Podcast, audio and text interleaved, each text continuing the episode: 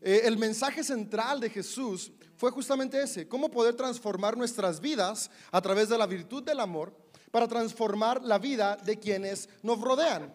Y es que al final de cuentas, e, el amor es la capacidad que cada uno de nosotros tenemos de transformar para bien nuestra vida y después nuestros entornos. Por eso, cada mensaje que dio Jesús, cada acción que hizo Jesús, que podemos leer en los distintos evangelios que tenemos, podemos ver que siempre estaban enfocados a la transformación de nuestra percepción de nosotros mismos y de la percepción de quienes nos rodean.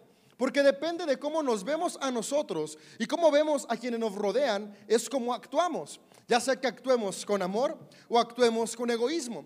Y cuando tenemos una percepción errada de nosotros mismos, somos egoístas con nosotros. Cuando tenemos una percepción errada de quienes nos rodean, somos egoístas con quienes nos rodean. Y el, amor, y el egoísmo hace lo contrario al amor. Si el amor construye, el egoísmo destruye. Y básicamente el caos causado por la humanidad siempre viene por raíz del egoísmo. Y Jesús utilizó su tiempo, utilizó eh, sus habilidades, utilizó sus palabras para inspirar a una generación a vivir de una manera diferente. Y las personas que fueron inspiradas por él vieron cambios en su vida que valían la pena, que inspiraron a otras personas a hacerlo, a otras personas a hacerlo. Y dos mil años después, este mensaje de la virtud del amor sigue resonando. Y en esa temporada quisimos tomar un tiempo justamente para recordar esas historias que Jesús contó, que nos recuerdan cómo se ve el amor en nosotros. Y hoy quisiera cerrar con una historia que, que, nos relata el autor del Evangelio de Marcos en el capítulo 4 del Evangelio 1 al 20. Y es muy conocido como la historia o la parábola del sembrador.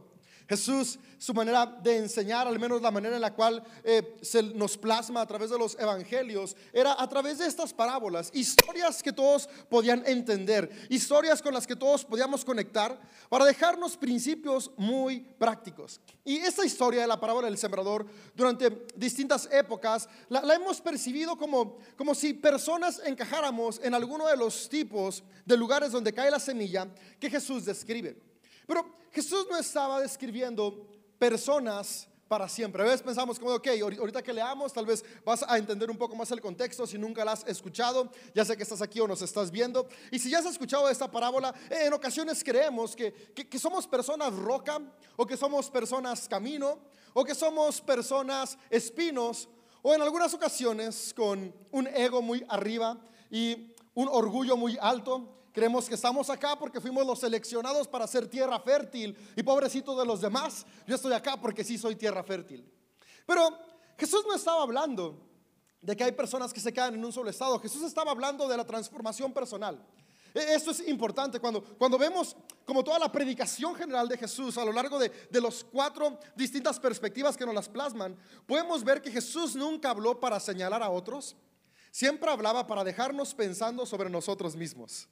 Por eso en alguna otra de sus historias o parábolas decía que tenemos, eh, estamos llamados a dejar de buscar la eh, astilla en el ojo de nuestros semejantes y ver la viga en nuestro ojo. Porque el mensaje de la transformación del ser es cuando veo que hay en mí para transformar en mí. Entonces la parábola del sembrador nos habla de distintos estadios de nuestra vida, a través de los, a través de los cuales caminamos continuamente y en los cuales podemos estar estancados en momentos y cómo salir de ellos para poder llegar al estadio de la tierra fértil, es decir, donde estamos viviendo en la plenitud del amor para alcanzar nuestros objetivos, nuestros propósitos y no tener una vida que se aguanta, sino una vida que se disfruta. Y quiero leerte la parábola y después de leerte esta historia, tomar unos minutos para poder platicar de ella. Y el teléfono se murió. Entonces, si me la ponen en pantalla, por favor. Ah, no, no se murió. Nada más se puso punk. Ok, revivió. Ok, dice, una vez más Jesús comenzó a enseñar a la orilla del lago. Pronto se reunió una gran multitud alrededor de él. Así que entró en una barca, luego se sentó en la barca y mientras ah, que toda la gente permanecía en la orilla, las enseñaba por medio de historias que contaba en forma de parábola como la siguiente. Escuchen, un agricultor salió a sembrar. A medida que esparcía la semilla por el campo, algunas cayeron sobre el camino, y los pájaros vinieron y se las comieron. Otras cayeron en tierra poco profunda, con roca. Debajo de ella, las semillas germinaron con rapidez porque la tierra era poco profunda. Pero pronto las plantas se marchitaron bajo el calor del sol y como no tenían raíces profundas, murieron. Otras semillas cayeron entre espinos, las cuales crecieron y ahogaron los brotes. Así que estos brotes no produjeron grano.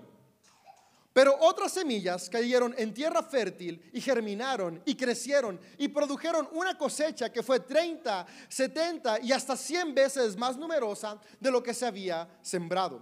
Luego les dijo, el que tenga oídos para oír, que escuche y entienda.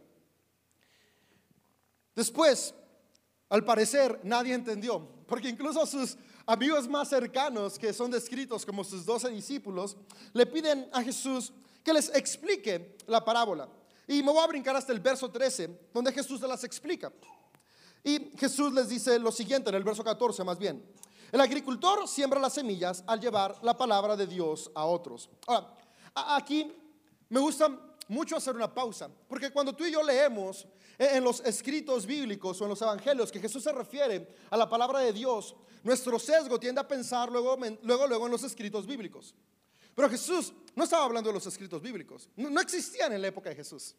Existían rollos y existían distintos cánones y cada escuela, dependiendo su tradición, estudiaba algunos y tenía otros. Cuando Jesús está hablando de la palabra de Dios, está hablando del mensaje que él daba de la transformación de la mente y de la vida a través de nuestras acciones movidas por amor.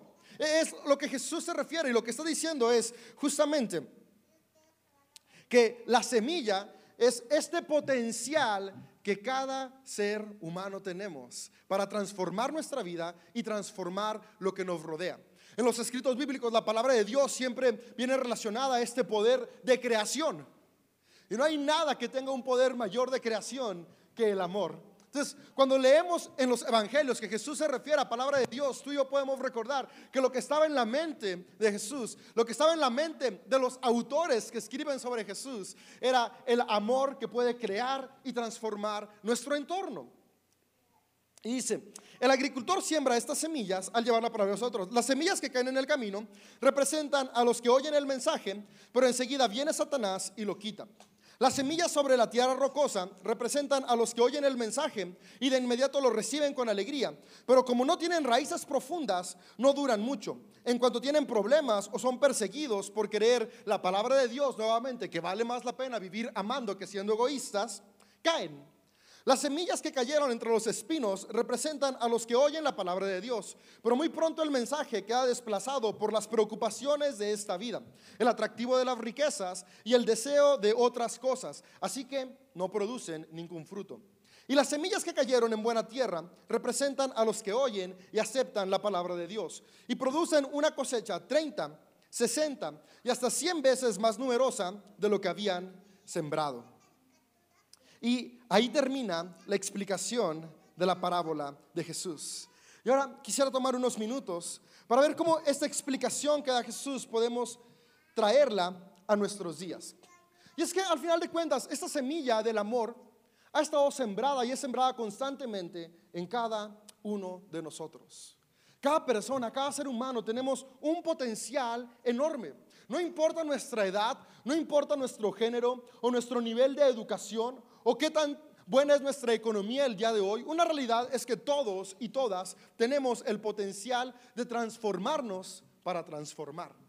Y ese potencial e-, es el mensaje que Jesús quiso venir a recordarnos, que en esta vida todos y todas tenemos propósito, no solo unos cuantos. En la época de Jesús, como en nuestros días, había segregaciones amplias, había divisiones muy grandes y parecía que solamente los privilegiados tenían oportunidades de avanzar y crecer. Sin embargo, Jesús vino a recordarnos que no se trata de qué tan privilegiado eres en los planos terrenales, sino que todos y todas tenemos el mismo privilegio de que en nosotros está la capacidad de ser amados y amar, y eso puede comenzar a transformar poco a poco hasta influenciar todo un mundo. Entonces, e, esa semilla constantemente está en nosotros. Y puede estar en distintos lugares. Y es que la realidad es que nuestro propósito, nuestros sueños, nuestra vida, la forma en la que reaccionamos, atraviesa distintas etapas de acuerdo a las circunstancias que estamos viviendo. Pero hay algunas claves que podemos encontrar en, esta historia y que también se complementan con lo que la humanidad hemos ido aprendiendo de cómo reaccionamos, cómo nuestro carácter, que pueden ayudarnos a convertirnos en tierras fértiles en cada circunstancia que atravesamos. Y lo primero que comienza diciendo Jesús es que esta semilla puede caer en el camino. Y es que en ocasiones e, e, el saber que hay propósito en nosotros, el saber que tenemos la oportunidad de avanzar, de crecer, de florecer, cae en el camino. Y lo que dice Jesús que representa el camino es que es un lugar que está abierto, donde viene el Satán y se la lleva. Ahora de nuevo, cuando pensamos en Satán, pensamos como que viene este ser que pintó Dante Alighieri y que después la Edad Media dibujó como un ser con cuernos rojo o un ángel caído que viene y se roba la semilla y se la lleva. Pero la palabra Satán o diabolos lo que significa es aquello que se opone. No es un nombre personal. De repente con el pasar del tiempo le pusieron mayúscula, pero eso iba con minúscula porque es una acción, no una persona. Y lo que dice es, cuando la semilla cae en el camino, vienen las oposiciones y se llevan esta semilla. Tú y yo tenemos propósitos, sueños, esperanzas. Y vienen oposiciones que nos hacen creer que no podemos seguir avanzando. Me gusta como una de las definiciones de diablos es aquello que se interpone en medio. Y, como para que quede conectado, podemos leer en uno de los libros del Pentateuco, creo que es Levítico, donde viene la historia de Balaam, eh, creo que sí es Levítico, si me equivoco luego, luego lo, lo, corrijo y les digo el domingo donde sí venía la historia de Labán, pero ahí dice, dice que viene el ángel del Señor y se pone como Satán enfrente de la burra de Balaam. ¿Qué, ¿Qué significa? Que viene y se pone como una oposición para que la burra no avance. Entonces, Satán no es un nombre personal, es una acción. Por eso se le atribuye incluso al ángel del Señor, porque, porque no es un hombre, es una acción. Entonces lo que dice Jesús es, cuando cae en, el camino, nuestro propósito es cuando las oposiciones lo comienzan a detener. Y no hay peor oposición que nuestros pensamientos tóxicos, pensamientos de insuficiencia, pensamientos de incapacidad, pensamientos de yo no puedo, y, no avanzamos y creemos que nosotros no podemos ser amados ni amar, que no podemos transformar nuestro presente ni transformar o inspirar a otros porque no somos suficientes, porque, porque no tenemos lo necesario, porque no crecimos con 10 centímetros, no nacimos con 10 centímetros más de altura. O porque no nacimos en otro país o en otra ciudad. O porque nuestro cerebro tiene un icono distinto. Y comenzamos a buscar pretextos y encontramos distintas formas para perder valor sobre nosotros mismos y sobre la capacidad que tenemos. Y a la guerra de nuestros pensamientos tóxicos le sumamos las voces tóxicas a nuestro alrededor, que generalmente vienen de las personas con las que crecimos. Y yo algo que me he dado cuenta es que no vienen la mayoría de las veces por mal plan. Vienen porque a final de cuentas los seres humanos damos lo que tenemos. Y si alguien está frustrado va a hablar frustración. Por eso es importante lo que Jesús vino a hacer, a invitarnos a transformar nuestra mente, porque como dice otro pasaje de los textos bíblicos, de lo que abunda en el corazón, habla nuestra boca. Entonces, hay voces tóxicas a nuestro alrededor, de personas que también se sienten insuficientes. Y al sentirse insuficientes, lo único que pueden hablar y ver en ti es insuficiencia. Pero eso no significa que es lo que somos. La realidad es que cada persona, cada ser humano, tu amigo, amiga, cada uno de nosotros, tú que estás viéndonos en línea, somos personas más que suficientes. Somos personas con la capacidad de avanzar, de transformar, con la capacidad de crear. Pero comienza con nuestros pensamientos. Comienza evitando la oposición. ¿Cuántas veces no hemos avanzado porque nos quedamos en ese primer paso, en el camino? Donde las oposiciones de nuestros pensamientos o de las voces a nuestro alrededor son más fuertes y nos detienen. Voy a empezar un nuevo negocio, compadre. Voy a poner una tortillería. ¿No sabes cuántas tortillerías hay en la ciudad? Sí, pero a la gente le encanta la tortilla, pero como escuchamos un pensamiento tóxico nos desanimamos y si es cierto, compadre, tiene razón, no, ya no voy a hacer nada. Oh, papá, mamá, voy a estudiar medicina. ¿Sabes que nadie en nuestra familia ha ido a la universidad nunca? ¿Por qué tienes esas ideas? y comenzamos a escuchar oposiciones a nuestro alrededor que van deteniendo nuestros sueños. Eh, mi, mi matrimonio va a florecer. No, no ves que cada vez más gente se separa. Y, y- y comenzamos a escuchar voces tóxicas y negativas que roban ese propósito.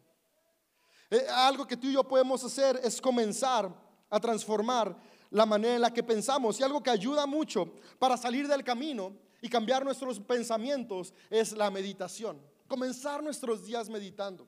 Si leemos con detenimiento lo que se nos relata sobre Jesús de Nazaret, podemos ver que era alguien que tomaba tiempo para estar a solas y meditar. Y meditar no es un monólogo para pedirle a Dios o para pedir que sucedan cosas a nuestro favor. No, meditar es un tiempo para apagar esos pensamientos tóxicos. Para decir, ok, tal vez yo creo que soy insuficiente, pero me voy a recordar que soy más que suficiente. Tal vez sí, mi compadre, mi vecino, mi hermano, mi papá o mi mamá me dijeron tonto, pero yo me recuerdo que soy capaz. La meditación es ese tiempo para callar los pensamientos negativos y fortalecer los pensamientos positivos. Es un buen inicio para salir del camino y comenzar a avanzar en este proceso de ser tierra fértil. Me encanta como Jesús cierra diciendo que la tierra fértil es todo aquel que oye, ah, oye, hace, son, son tres cosas. Según yo las tenía ya muy... Oye, acepta y hace. Entonces vamos a cambiar con escuchar. Y es justamente ese el camino. ¿Qué estoy escuchando de mis propios pensamientos y de alrededor? Vamos a cambiar lo que escuchamos. ¿Cómo? Meditando, apagando pensamientos tóxicos y fortaleciendo pensamientos positivos. Pensamientos de lo que sí queremos. Depende cu- cu- cuál sea tu manera de pensar y de ver la vida. Puedes buscar y ver qué es lo que Dios dice de ti. Puedes buscar y ver qué es lo que tú crees sobre ti de manera positiva. Pu- Puedes leer afirmaciones, puedes leer oraciones de los padres de la iglesia. Cualquier cosa que al final de cuentas te lleva a recordarte que eres un ser capaz, que eres una persona con propósito. Es importante que lo hagamos. Que al final de cuentas, algo que me encanta es que el mensaje de Jesús no está limitado a una expresión de espiritualidad. El mensaje de Jesús, tal como dijo Juan, es para toda la humanidad. Entonces, el punto importante es cambiar cómo estamos pensando de nosotros mismos. Después viene el segundo lugar al que cae la semilla, que es el segundo reto para comenzar a hacer tierras fértiles, y es la roca. Y, y este me llama mucho la atención porque dice que cae y, está la tierra, como e- estaba la tierra flojita, germina, pero no puede echar raíces porque hay roca. Y la roca no permite que haya raíces fuertes. Y si no hay raíces fuertes, la planta muere. Y es que en ocasiones nuestros propósitos, nuestro deseo de comenzar a vivir amándonos y amando a los demás, decimos, ahora sí voy a poder, ahora sí lo voy a hacer. Y empezamos muy bien. Empezamos cambiando nuestro carácter con nuestros hijos y llevamos dos días sin gritarles. Y es como de, yes, ya estoy siendo el mejor papá. Y llevamos tres días haciendo la tarea sin estrés. Y llevamos dos, tres días eh, eh, escuchándolos y poniéndoles atención, no solamente en el teléfono. Eh, es todo un reto. Me pasa, soy papá de dos niñas. Pero de repente fue un mal día en el trabajo. Y llego y grito, no quiero hacer tarea y solamente quiero estar en el teléfono. Porque la roca, falta de raíces, es una alusión a la falta de carácter.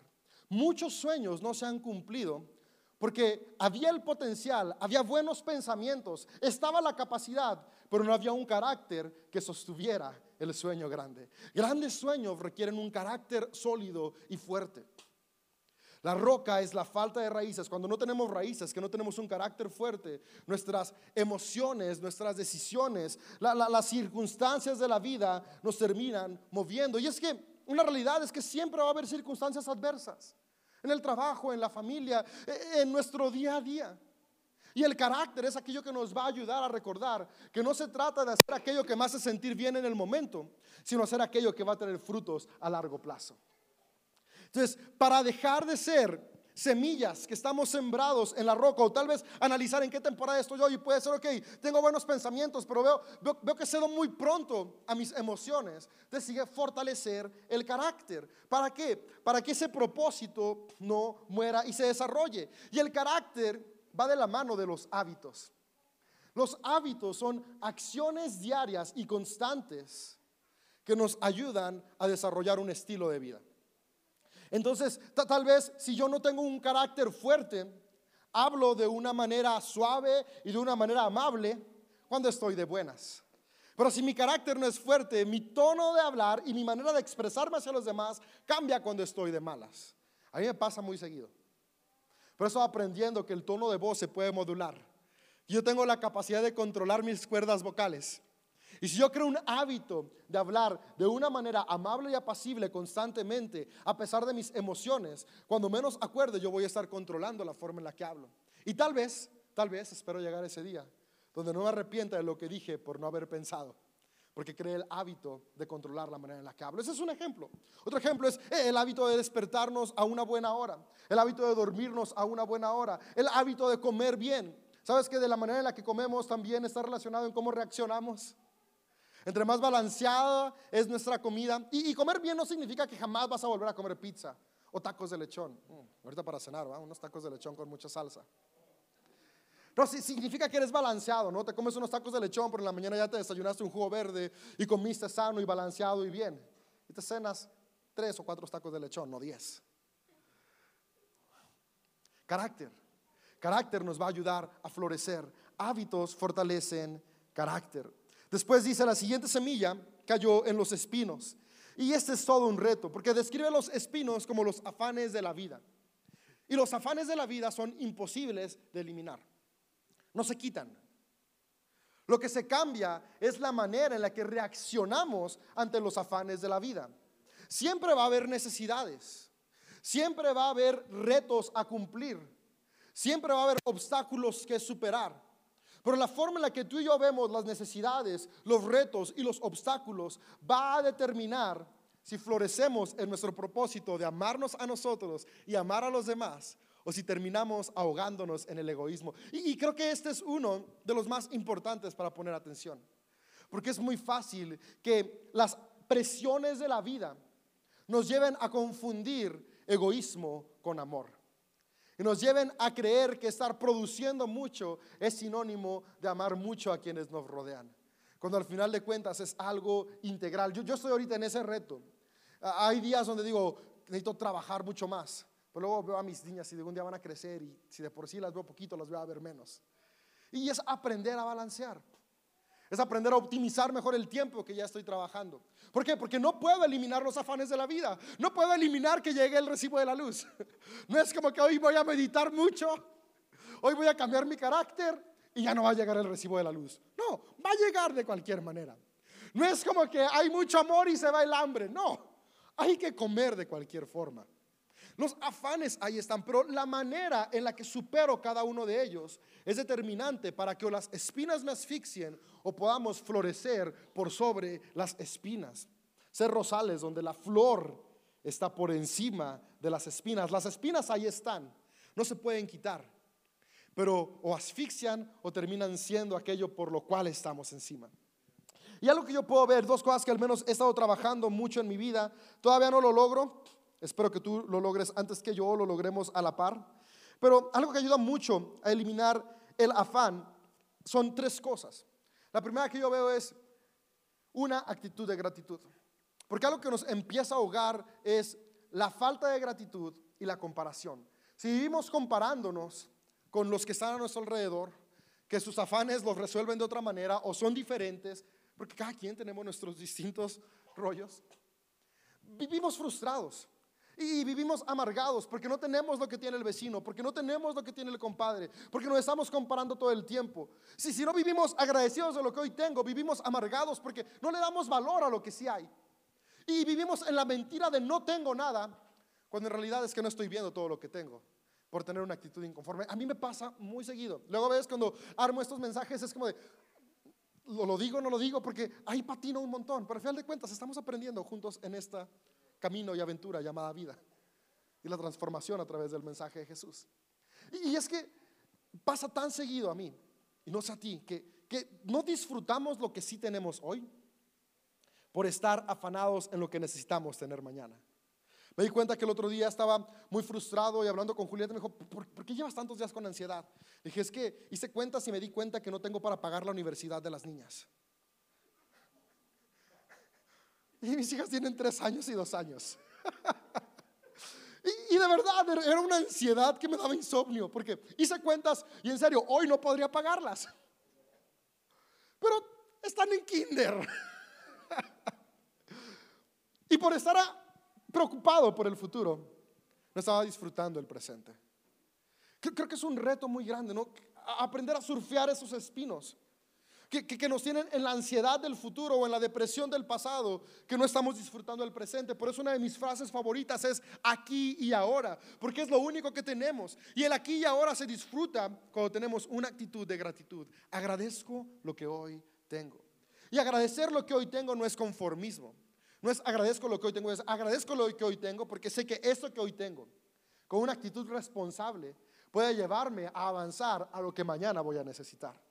Y ahí es donde viene la confianza que Jesús enseña en la oración modelo. El pan nuestro de cada día. No significa que no vamos a trabajar por el pan de mañana.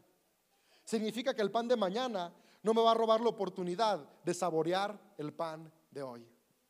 ¿Cuántas veces ni siquiera le agarramos gusto al pan de hoy? Por estar preocupados por el pan de mañana o enojados porque el pan de ayer estaba seco o duro o chiquito. El pan de hoy, disfrutémoslo como lo tenemos. Los afanes del pasado no pueden cambiar una actitud de gratitud. La, segunda cosa que nos ayuda a romper los afanes es organizar nuestras vidas. Muchas veces creemos que no nos alcanza porque no organizamos lo que tenemos. Comienza a organizar tu día, haz una agenda, a qué hora te levantas, a qué hora te duermes, a qué hora vas a trabajar, a qué hora desayunas, a qué hora comes. Todos tenemos las mismas 24 horas. La gente que rinde más es porque las organiza. Haz un presupuesto financiero. Muchas veces creemos que no podemos hacer nada con lo que tenemos, pero ¿qué tal si nos organizamos y empezamos a encontrar gastos hormiga, como la coca de todos los días? O el café de todos los días que compramos en Oxxo, cuando si lo preparamos en la casa sale más barato.